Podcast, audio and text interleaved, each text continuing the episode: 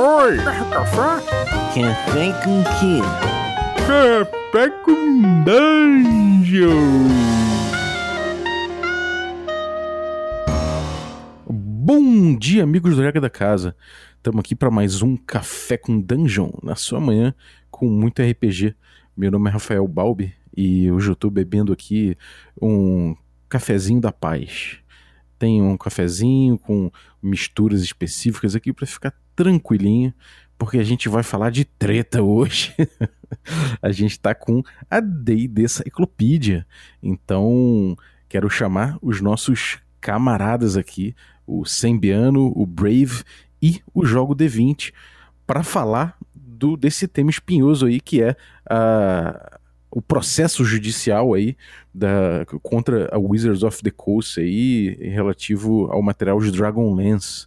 Então, para analisar isso, a gente vai falar com a coluna agora. Mas antes, eu quero falar de outra treta. Né?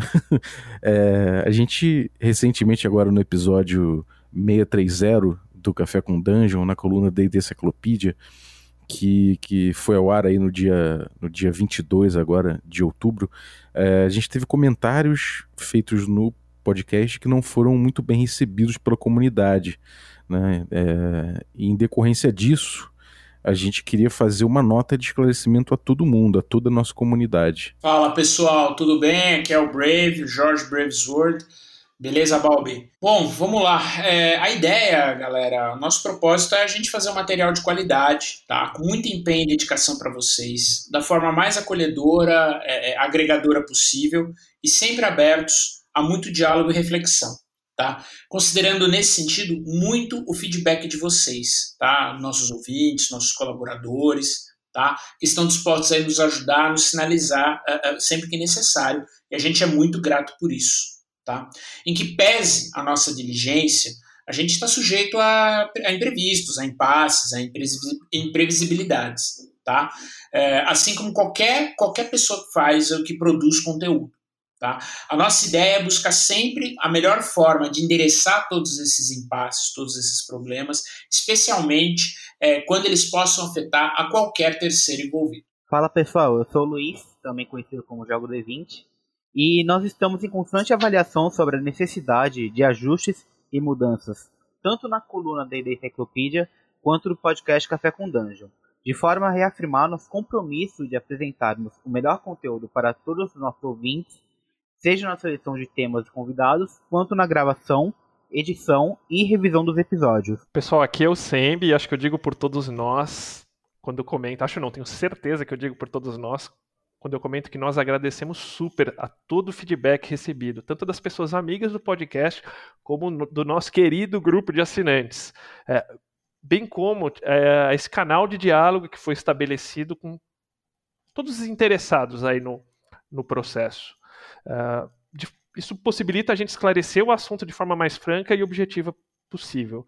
Deixar muito claro que estamos super abertos, disponíveis em todas as redes sociais para um diálogo franco e transparente sempre e digo por nós, por nós quatro também, e pelo, pelo, pelo próprio café e conceito da coluna como um todo.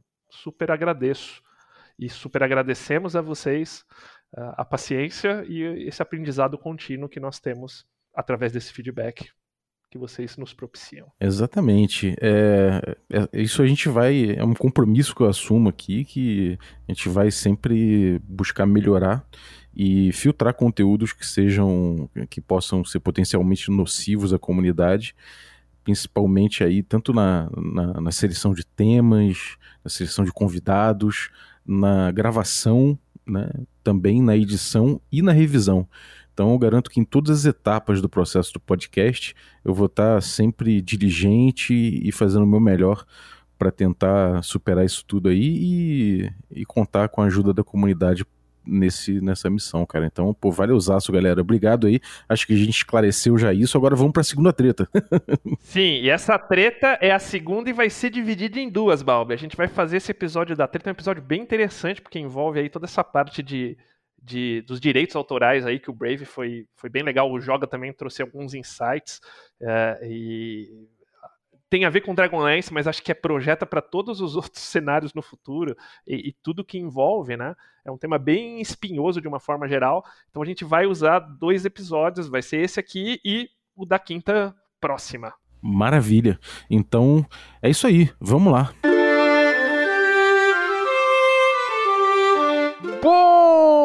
Dia, Deidesistas! Aqui é o Sembiano e hoje é quinta-feira, é dia de mais uma D&D Cyclopedia aqui no seu Café com Dungeon.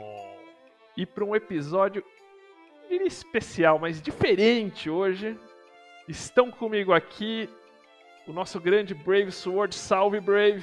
Fala, pessoal! Como é que vocês estão? Tudo bem?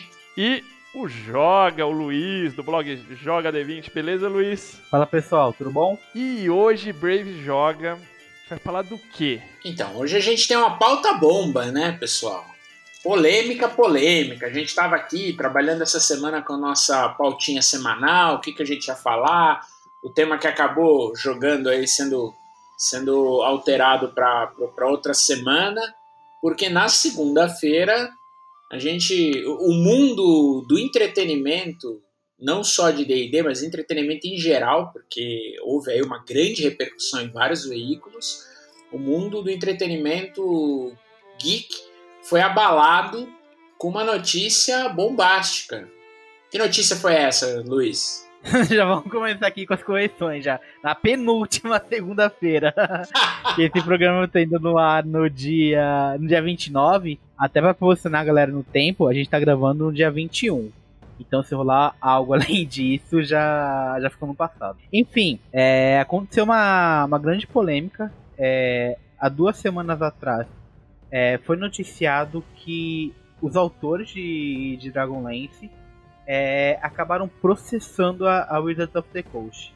Cara, isso movimentou o Twitter, movimentou o Facebook, um monte de gente pedindo demissão, fora a Wizards, é, autores peguem licença de Dragonlance, enfim. Até fora Mike Mears voltou aí. É, até é, foi Mike Mears voltou, enfim é, pediram cabeça até, sei lá, de gente que não trabalha mais na vida. Foi, foi algo muito até escandaloso, pra, pra dizer o mínimo. Resumindo, é treta que a gente vai falar daqui, é treta! É, pois é, o bicho pegou. Margaret Wise e Tracy Hickman, é, como o Luiz falou, é, ajuizaram uma ação, tá? é, contra Wizards of the Coast, referente a uma alegada quebra de contrato. Tá? A gente vai falar um pouquinho mais dessa estrutura e entrar um pouco nesse debate com base.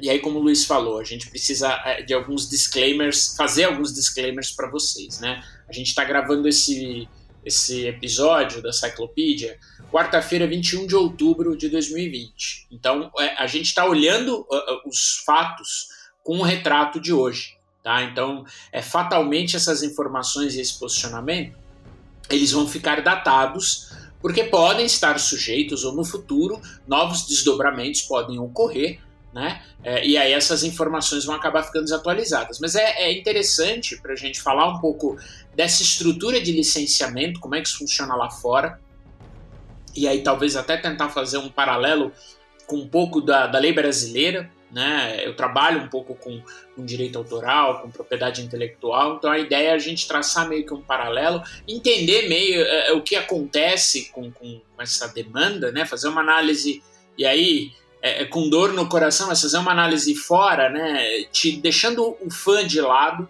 e fazendo uma análise dos argumentos é, jurídicos dessa disputa é, e depois sim, aí eu acho que vale a pena a gente dar a nossa opinião de fã, ou fazer as nossas conjecturas, eu, o Sembiano, o Luiz, é, do que, que a gente acha, o que, que a gente espera é, é para desfecho desse caso. É, lembrando aí que pô, os autores são super queridos aí por toda a comunidade, são só os dois autores que criaram um dos principais cenários de fantasia que existe, que é o Dragonlance. E tão importante, Brave, quanto posicionar a gente na, no período, na data, é importante mencionar que a gente só tem um lado da história. É, foi o, o início de um processo feito pelos autores. E como ocorre normalmente nesses processos, principalmente americanos, a Wizards não quis, não quis falar a respeito, enfim. deve entrar em sigilo. O, o Brave pode falar um pouco mais sobre, sobre esse processo, como, como ocorre essa, essas ações. Mas nós só temos um lado da história. Então a gente não, não pode também tratar tudo como, como verdade, porque o outro lado não vai se, não vai se defender. não vai se posicionar, né? Publicamente. o advogado aí, Batena. Até porque fazer abertamente, e daí já é mais uma área que a gente, que a gente entende um pouco melhor, é, é um desgaste que só é para Wizards, né? Tipo, os autores puxaram isso para fora porque justo eles queriam sangue, né? Sim, nesse, nesse aspecto. É, um, é o campo que eles ganham porque a galera vai, obviamente, ficar. Assim, tende a ficar a favor deles, né? Então é. E a Wizards não, a Wizards vai jogar o jogo dela como corporação que é.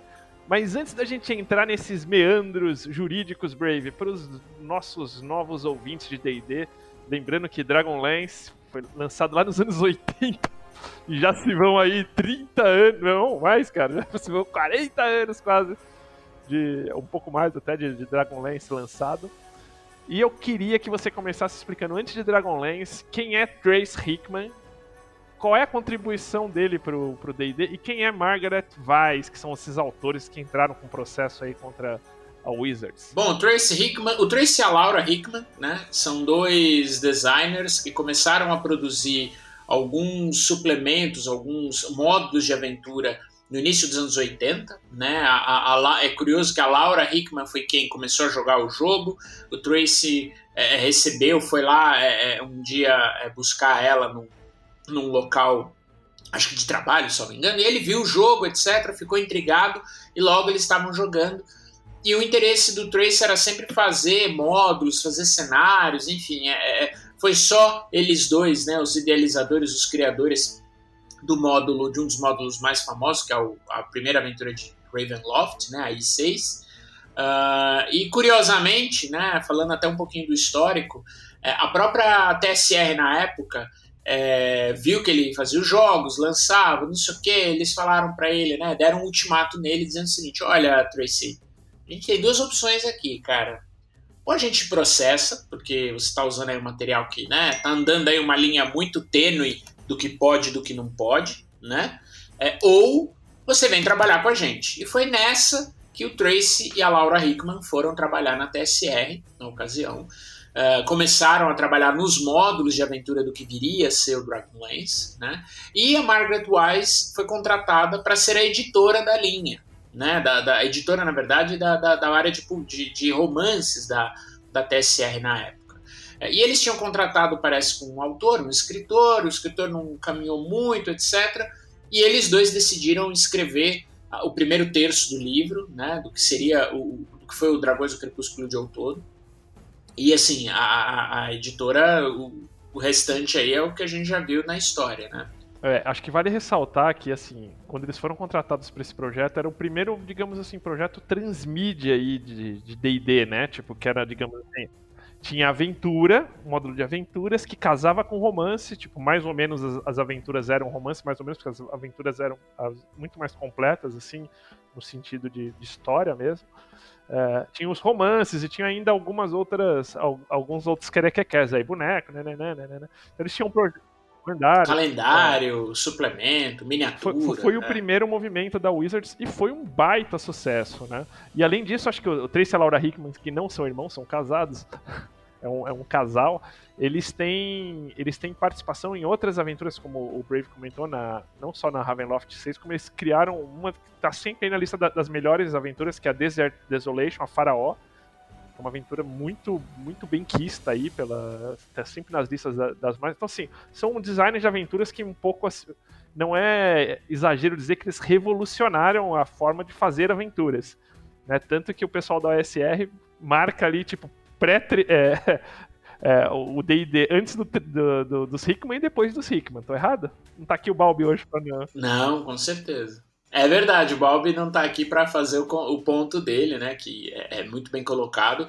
E, e, eles são os precursores, né? Ou, ou as, as, as figuras-chave do que se chamou, do que convencionou-se denominar a Revolução Hickman, exatamente por conta disso. E a Margaret, então, ela foi contratada para digamos assim, cuidar dessa parte da, de editora, né? Só que o, escritor era ruim, enfim. No final for, foram escrever Margaret 3, fizeram um romance que também, assim, você pode me corrigir, não é exagero dizer que foi o primeiro romance de D&D que, além de vender por, para o público de D&D, tipo, ultrapassou essa bolha. Ele foi um best-seller aí, New York Times, tal, tipo, foi um um livro aí da infância de muita gente, mesmo gente que nunca jogou D&D. Tô errado, Brave? De forma alguma. Ele, ele, ele conseguiu é, abarcar esse público que gostava de ler fantasia, né? É, você já tinha naquela ocasião é, muitos fãs de Tolkien, o pessoal que gosta até dessa fantasia mais capa-espada, né? Do o Conan, do Howard, o, o Elric,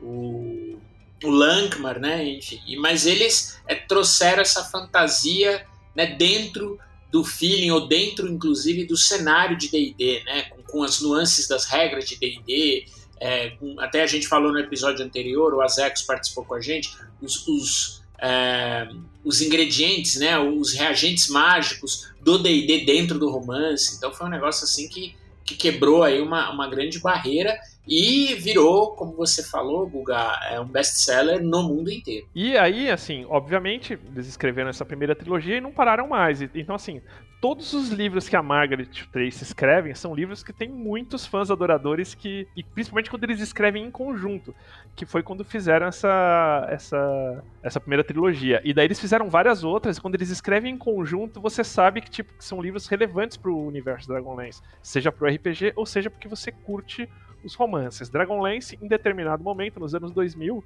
nem tinha mais RPG, né?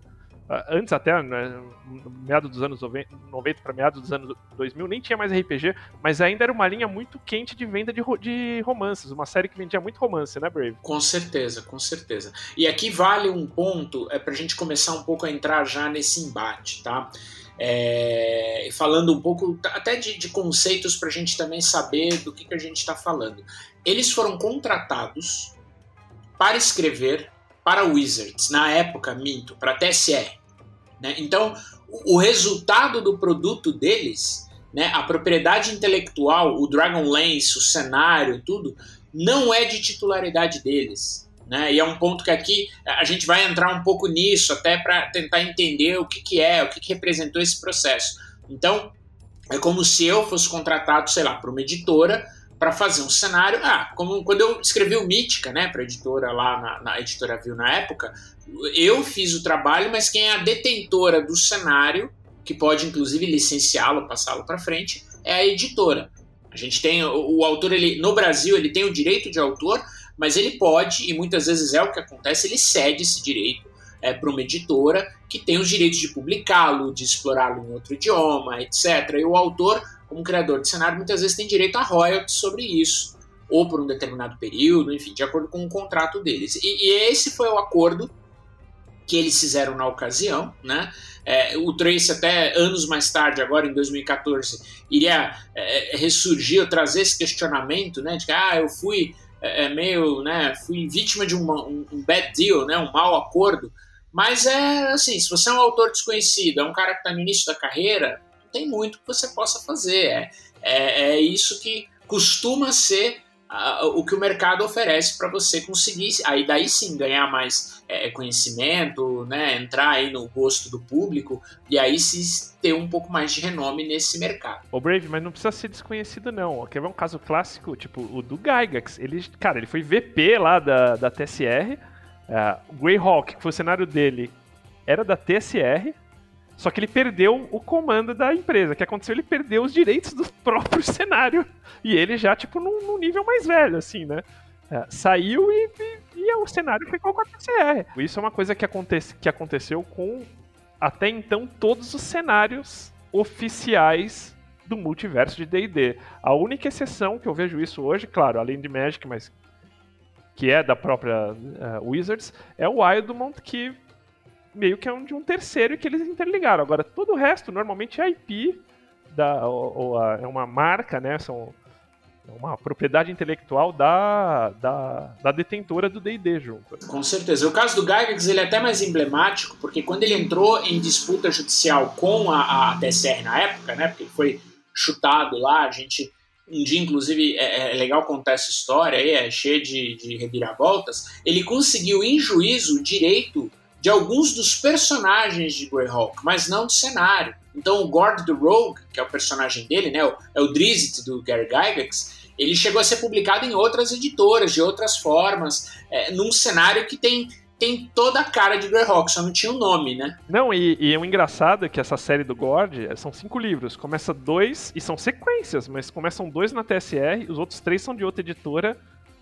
Com, você vê lá a, I, a, a Tasha, né, Igui, você vê tipo o Trazidum, fala de Greyhawk, cita de uma outra forma, o ERF, né, né, por aí vai. Então todo esse lance de licenciamento de propriedade intelectual, normalmente ela está vinculada a uma empresa, né, com, por essas razões que o Brave comentou. Em outras, assim, muito específicas, ela está realmente vinculada ao, ao autor. O mesmo acontece com o Dwist, Forgotten, não é do Salvatore, o Salvatore escreve o Dwist, mas se algum outro, se a Wizards quiser que algum outro é, escritor escreva sobre o Driz, vai escrever. Isso, inclusive, quase ocorreu, né? É, no momento onde o, o, o, a Wizards e o Salvatore entraram meio que em conflito, é, o Salvatore saiu, se afastou do Drizzt, um outro autor chegou a escrever um romance do Drizzt, ou preparar um manuscrito na ocasião, acho que isso era meados da década de 90, é, só que no, posteriormente o próprio Salvatore e a Wizards acabaram fazendo um acordo.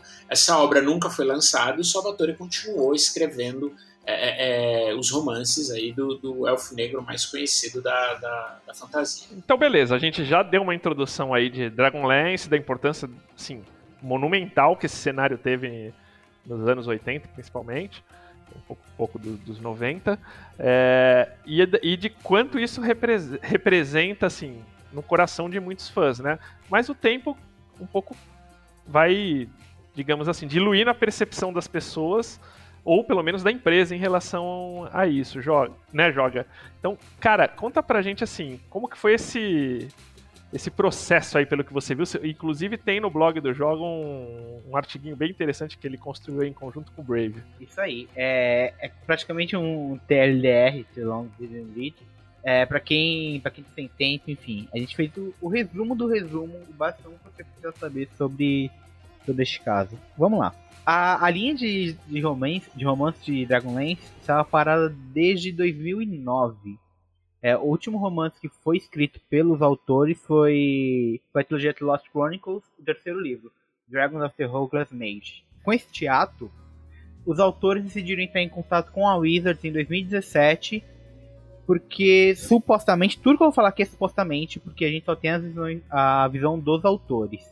É, supostamente, em 2017, eles souberam que a Wizard estava receptiva a licenciar romances. Eles entraram em contato então, é, disseram que conseguiram contato já pro dia seguinte, enfim, reuniões vieram, foram, até que em março de 2019 eles conseguiram firmar um acordo de, de licenciamento.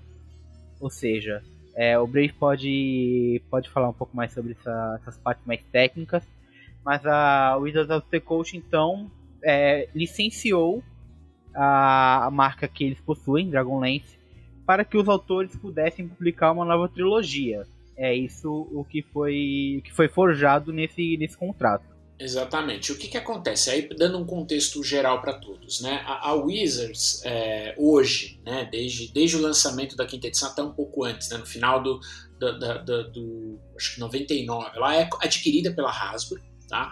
O D&D passa aí por muitos altos e baixos, na quarta edição, etc. Enfim.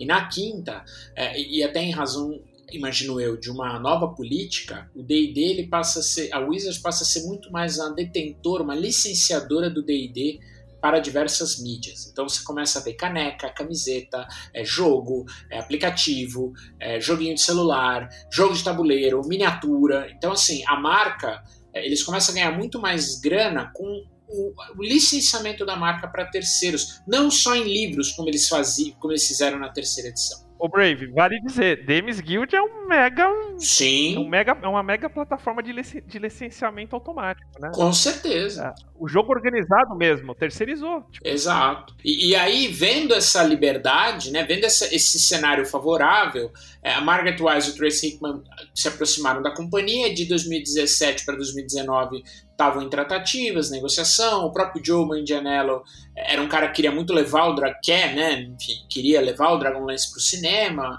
a trilogia clássica. E eles fizeram um, um contrato de licenciamento em março de 2019. E aqui é importante a gente separar um pouco essa estrutura, tá? Eles dois receberam da Wizards o direito, a licença para trabalharem com os romances. Só que a Wizards, ao contrário do que fora no passado, ela não é mais uma editora. Né? Como eu falei, ela licencia o material dela para outras pessoas. Inclusive, um acordo semelhante provavelmente eh, deve estar operando com o Salvatore.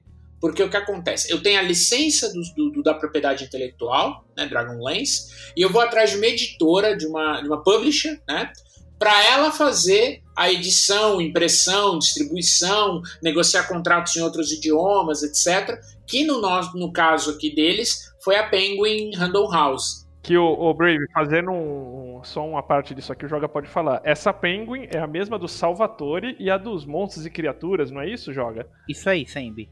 É, eles, eles. A Penguin House, na verdade, é um grande conglomerado. É, e tanto eles fizeram o D&D Arte Arcana, fizeram o por meio da Tem Speed Press a, a linha dos Jovens Aventureiros, é, toda essa parte de licenciamento também para outros idiomas, é a Penguin Random Press que, que faz. A Penguin Random House, é, Penguin Random House, na verdade, é a loja da Penguin Random Press. É, e como, como se confunde, são, são dois nomes muito similares, eles até, eles até trocam as bolas de vez em quando no processo e citam os dois. Mas Penguin Random Press é quem de fato iria produzir o livro. Perfeito. E aí você tem uma estrutura de dois acordos onde as três partes se relacionam. Né? Então, de um lado, a Wizards ela cede a licença aos autores, os autores firmam um acordo com a editora de publicação, né? E a, a, a- Wizards, em tese, deve anuir, deve concordar com essa relação, né? E a própria editora, até em razão desse, desse relacionamento de outras publicações com a própria Wizards, que é a licenciante, é, ela também tem uma relação tripartite. Mas a relação em contrato, ela é meio dividida. Então pensem num triângulo. Em uma ponta está a Wizards, ela licencia o, o- a Dragonlance para Margaret e para Tracy. Eles, por outro lado, têm um contrato com a, a Penguin, né, com, a, com a publisher, com a editora, né? E a Wizards aprova, ela tem esse, esse, é, é, é, essa necessidade ou, essa premissa de, olha, ok, você está fazendo o livro, olha, mas eu preciso aprovar o livro que você vai fazer com a editora e tudo mais. E aqui a gente vai entrar um pouquinho nos meandros do processo, é, que foi o que, a- inclusive, a- começou a gerar uma série de questionamentos que, infelizmente, desencadearam aí no, no litígio. Ô Brave, a primeira dúvida que eu tenho, que é pra gente deixar claro, porque a Margaret já teve uma editora na terceira edição, já tinha licenciado a marca Dragonlance, então ela produzia várias outras coisas de Dragonlance. Nesse caso em específico, me parece que o contrato da licença era um, para três livros romance só e só. Não é que tipo tava na mão deles Dragonlance pra eles fazerem o que quiser, correto? Eu acho que sim, mas o contrato de licença, o, o Guga, ele menciona um prazo de produção de eh, livros por ano e um, e um prazo de validade até 2032. Então não fica claro eh, se eh, você, você pode, esse tipo de contrato ele pode funcionar por etapas e pode ou não ser rescindido pelas partes. Então o que, que eu imagino que poderia ter ocorrido aqui? Você fez um contrato com uma trilogia, se a trilogia desse certo e as partes concordassem, o contrato continuaria, entendeu? É, então não, não fica claro se o escopo dele envolveria romances e jogos.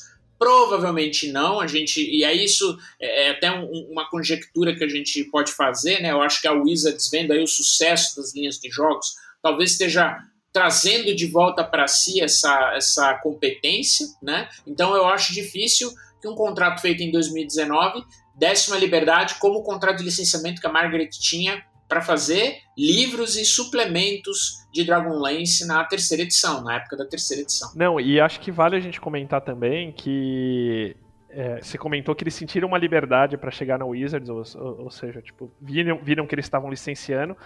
E em contrapartida, tipo, também tinha uma situação que a Wizards tinha já informado os autores que não publicaria mais nada. Ela não queria entrar nesse nesse business de, de romances, né? Ela queria se concentrar no business de, de, de, franquia e até gerou até uma comoção na época, enfim, porque não foi uma coisa que eles falaram ao público, mas foi uma coisa que eles falaram para os autores, né, Brave? Sim, com certeza. A própria, o próprio foco da Wizards, né, eu acho que foi um pouco receio, não só do que aconteceu na TSR, a TSR teve problemas sérios com distribuidores, com, com editoras, é, teve muitos livros encalhados, enfim, é, tinha linhas que para fins né, de uma grande corporação como a Hasbro não vendiam o suficiente, não davam lucratividade suficiente, existe existe até um a, a, conta, né, a história que a Hasbro chegou a cogitar parar de fazer D&D, porque Magic na, na, no final da primeira década dos anos 2000 vendia muito mais. Então é, era um, o D&D chegou a ser ameaçado por não ser uma, uma franquia lucrativa. É, chegou a ser o patinho feio da Wizards e da Hasbro. E aí foi exatamente nesse boom de licenciamento, e, e aí, claro, entrou muito no zeitgeist, né, na, no espírito da época que a gente está vivendo hoje.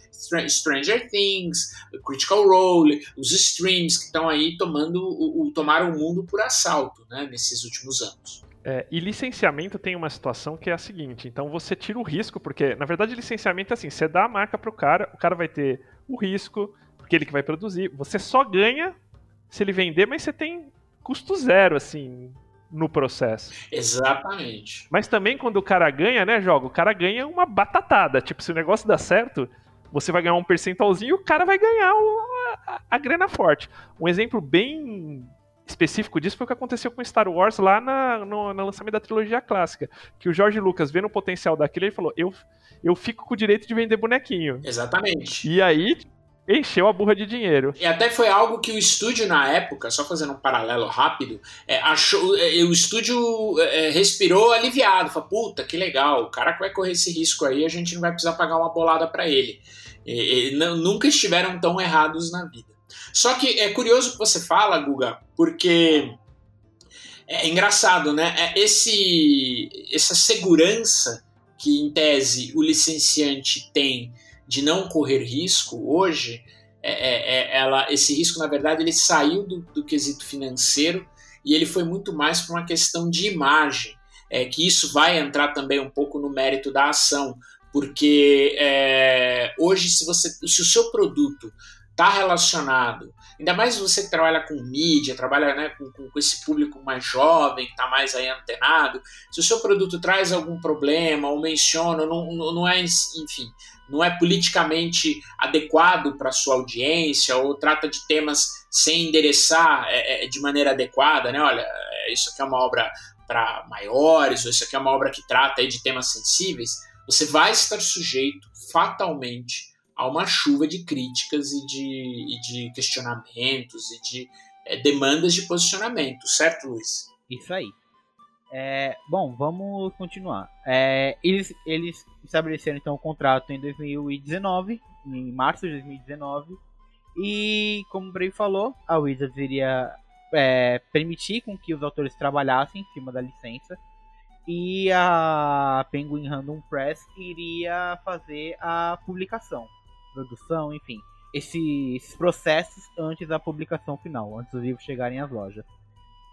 E em novembro deste mesmo ano, a, os autores disponibilizaram para a publicadora, para a, a Penguin, um manuscrito final do, do primeiro livro, é, que tinha tem o nome provisório de Dragons of Sea. Esse, esse manuscrito foi aprovado pela, pela publicadora e foi dito, supostamente, que a editora iria pagar uma segunda parcela do acordo firmado entre eles, publicadora, e os autores. É, daqui a um, um, tempo, enfim, não foi mencionado qual seria esse, esse tempo no processo. E, novamente, diz os autores que esse valor nunca foi, é, nunca foi recebido por eles. É, nesse mesmo período, os autores também disponibilizaram o manuscrito para a Wizards, e por que, que eles fizeram isso? Porque no contrato que foi estabelecido entre as duas partes, autores e Wizards of the Coast, a Wizards tinha o direito de poder é, tecer seus comentários sobre a obra, solicitar algumas revisões, caso, caso necessárias, porque afinal é a marca dela. É, isso estava estabelecido em contrato, então sempre que haviam atualizações importantes no, no manuscrito, os autores passavam para a Wizards. Se a Wizards não, não gostasse de algum ponto da, da história, é, ela recusava o manuscrito e tinha 10 dias para que eles reportassem para os autores o que, que está errado. E, com esse feedback, os autores poderiam reescrever a história. É, segundo os autores, em determinado momento, em uma dessas revisões, eles tiveram que reescrever 70 páginas do manuscrito, que é bastante coisa. Nisso, com a, a, a, falta de, de pagamento da Penguin Random Press, os autores começaram. A, a situação começou a se agravar, para ser, pra ser honesto. Em junho de, de 2020, Perdão, eu, passei um pouco do tempo, é muita coisa no processo. Em janeiro, a Wizards of the Coast aprovou o manuscrito. Ou seja, é, ele já estava pronto para ser publicado. O primeiro livro, né? Seria. Isso, o primeiro livro, Dragons of the Sea.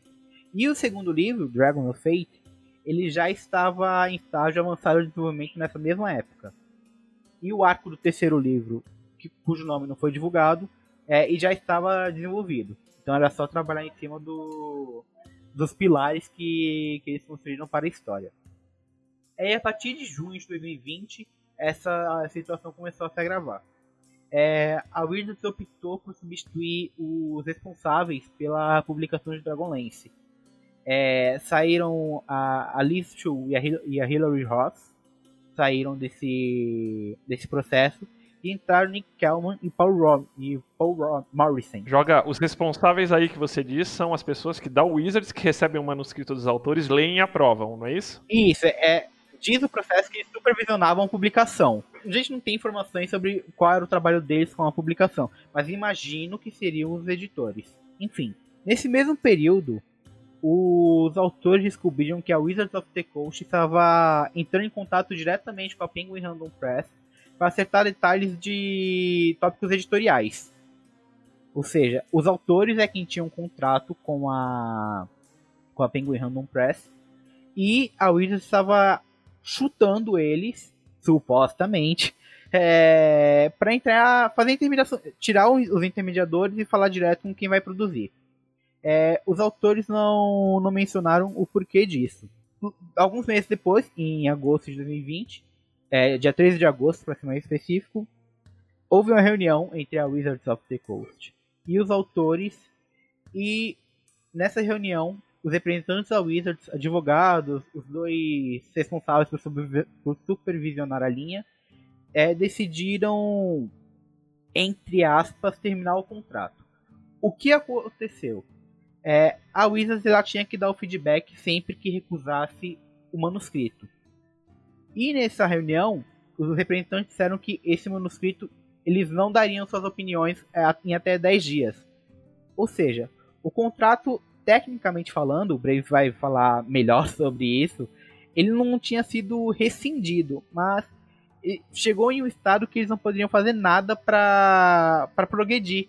E foi a partir da, da Wii, daí que começaram os trâmites para o processo que a gente teve em mãos essa semana. Ô Joga, quando que efetivamente trocaram as duas. Isso fica claro? Porque, assim, lendo, me, me, me, dá a entender que foi depois de feito o primeiro livro. Quer dizer, o primeiro livro foi meio de buenas, e daí só depois trocaram os caras, é isso? Sim, isso estava documentado.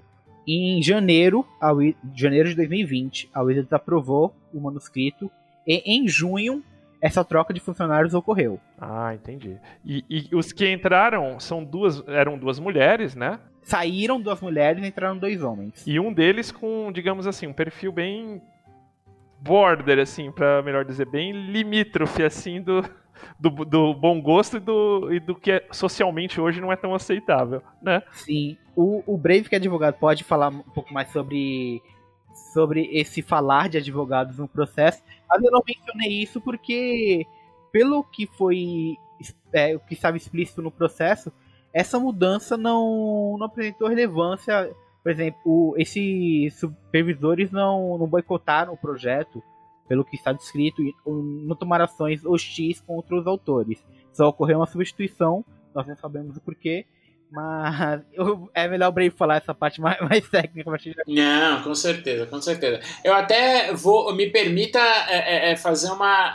É, é, discordar levemente, talvez isso até é, tenha sido utilizado como estratégia dos advogados da Margaret e do Tracy, tá? Porque eles mencionam que o Nick Kellman, ele é autor de um livro que eles até consideram que essa substituição foi um pouco controversa, porque ele teria escrito, ele escreveu um livro, esse Nick Kellman, chamado Girls a Payan, é, que fala de, enfim, é, é, o trabalho dele é muito questionado por envolver é, é menções ou, ou, ou, indicação de misoginia, pedofilia, né, daquela uh, o romance dele ele, ele até considera em, algum, em determinadas ocasiões determinadas é, menções que ele faz, ah, uma versão atu atual do, do, Lolita, enfim, é, um cara que escreveu um livro que é bastante criticado, vocês podem até procurar, ele fala que existe aí uma série de de, de triggers, de, de, de, gatilhos que envolve essa questão de sexualizar é, pessoas ainda adolescentes,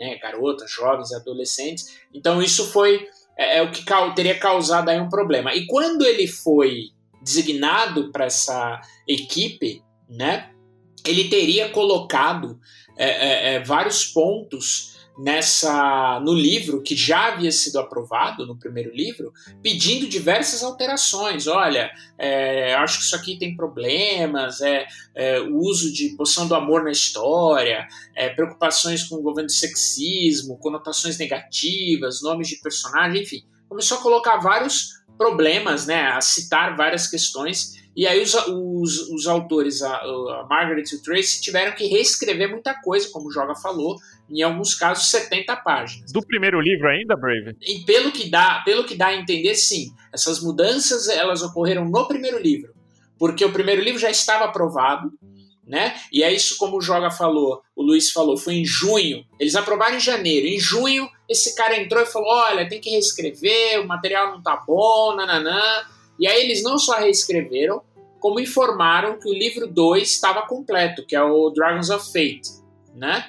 Uh, e aí, de, entre o meio de 2020 até julho, é, é, é, eles mencionam no processo que a companhia estava é, envolvida em uma série de questões questionáveis com a, a Wizards, né, com, envolvendo esse cara, é, contratação de pessoas aí de, de, natureza que seriam alegadamente supremacistas, é, a demissão de um, de um autor, de um, de um cara, de um funcionário, Warren Black, que acusou a empresa de racismo, falando que não tava, né, que não tinha aí uma voz ativa e tudo mais. Citaram Oriental Adventures também, isso eu vi. O problema com o Oriental Adventures veio um pouco nessa época, com aquele Daniel Kwan que fez, né, ele tem um podcast chamado Asians Represent, é, e fez duras críticas ao material, né? É, e aí a Wizards até o convidou para participar de, um, de, alguns eventos e tudo, posteriormente. Uh, e aí nessa reunião fatídica de 13 de agosto de 2020, por dois dias antes do meu aniversário, que droga, é, uma reunião entre os advogados da Wizards e entre os autores,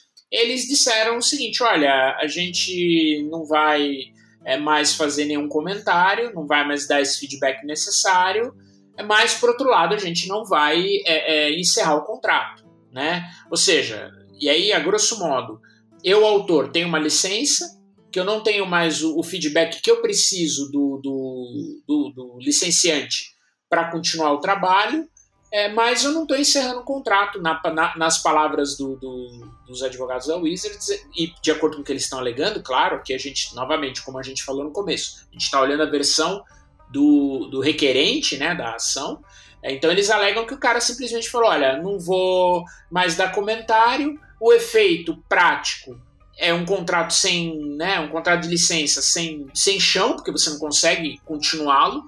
E o contrato de licença e o contrato de publicação é que nem mão e luva, um encaixa no outro. Se o contrato de licença ele fica é, é ineficaz, o outro também, por sua vez, também não, não, não consegue se se é, materializar, né? não consegue se aprimorar. E detalhe, o contrato de publicação já tinha inclusive traduções aprovadas para outros idiomas, como o alemão.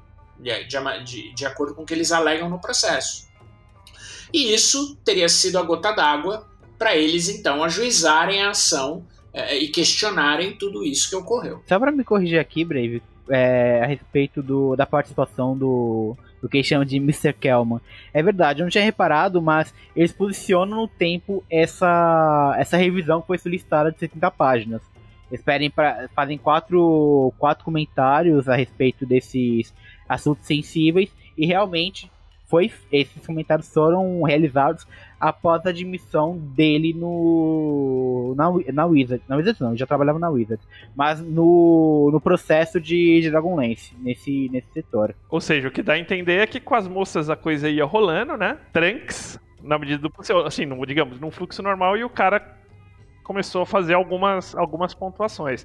E o cara também, assim, além de, de, toda essa situação que eles citaram, né, que supostamente citaram aí do... Supostamente não, citaram, né, no, no, no processo, é, ele também, supostamente, eu não ouvi, mas assim, o que, que eles citam também é que ele teve envolvido aí também nessa questão do Orion, né, que foi aquele funcionário demitido da, da Wizards of, of the Coast, negro, né, não binário. E ele parece que fez algumas, assim, tipo, ele saiu, o Orion, ele fez críticas aí, assim, bem contundentes com a Wizards na saída dele em relação a, a como ela, ela, assim, ela o tratava, assim, enquanto funcionário, enquanto pessoa também, né?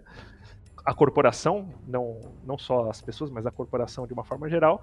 É, e quando ele saiu, ele fez essas críticas e esse, supostamente, esse esse cidadão aí que, que tomou a frente do, do projeto Dragonlance, ele fez críticas a essa, às críticas do Orion, né? Tipo, e depois acho que até teve que pedir desculpa, teve algum caso desse aí, não foi não, Joga? Eu vou te falar que esse caso, é, Association aconteceu, parece que o Orion era, é, entre aspas, boicotado na Wizards. Ele citou um caso que ele deu uma ideia super legal sobre o projeto, e falou, ah, tá bom, deixa na geladeira.